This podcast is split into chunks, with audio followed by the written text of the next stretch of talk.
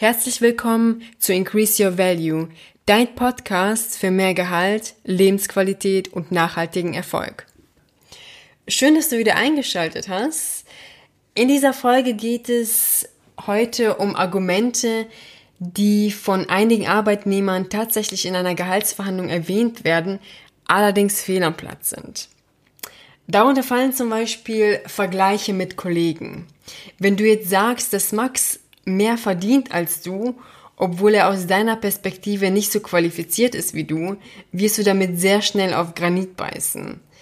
In einer Gehaltsverhandlung geht es nämlich ausschließlich um deine Performance und nicht um die von Max oder anderen Kollegen.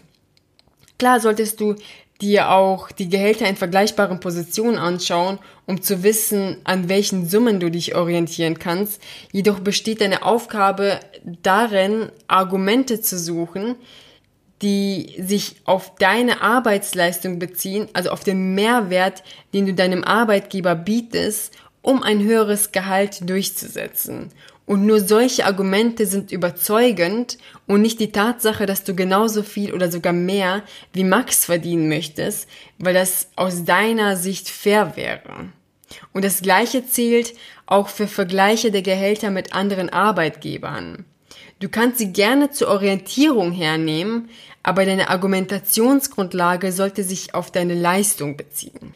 Vielleicht liegt deine letzte Gehaltserhöhung sogar schon vier Jahre zurück und du möchtest endlich etwas mehr verdienen und stützt dich auf die Tatsache, dass du schon seit vier Jahren wartest. Aber auch hier sollte die Leistung im Vordergrund stehen und nicht die reine Betriebszugehörigkeit.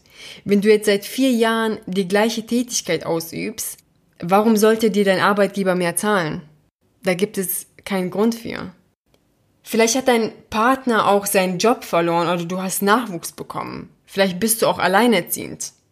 Die Folge dessen sind höhere Ausgaben bei gleichbleibendem Einkommen, weshalb du mehr Geld brauchst, was auch verständlich ist.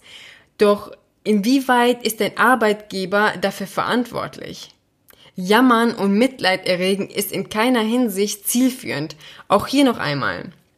Dein Arbeitgeber bezahlt dich nach deiner Leistung und nicht danach, wie viel Geld du gerade brauchst. Das gleiche zählt auch für deine Miete, diverse Anschaffungen wie zum Beispiel ein neues Auto oder Investitionen. Vor allem hier in München ist es ziemlich abenteuerlich mit den Mietpreisen, aber damit hat dein Arbeitgeber ja auch nichts zu tun. Oder wenn du vorhast, ein Haus zu kaufen und deshalb ein höheres Gehalt gut gebrauchen könntest, damit hat dein Arbeitgeber auch nichts zu tun. Das sind alles externe Faktoren, die mit deiner beruflichen Leistung nichts zu tun haben und dementsprechend in einer Gehaltsverhandlung nicht erwähnt werden sollten. Denn dein Gehalt ist letztendlich abhängig von deinen Qualifikationen und dem Nutzen, den du dem Unternehmen bringst oder bringen wirst und nicht von deinen Lebensumständen. Jetzt kommt noch der letzte Punkt und zwar sind es Drohungen, also ebenfalls ein absolutes No-Go. Und zwar sieht es grundsätzlich so aus, dass es immer empfehlenswert ist, einen Ass im Ärmel zu haben, also eine gute Alternative, die du in Anspruch nehmen kannst, wenn das Ergebnis nicht zufriedenstellend ist.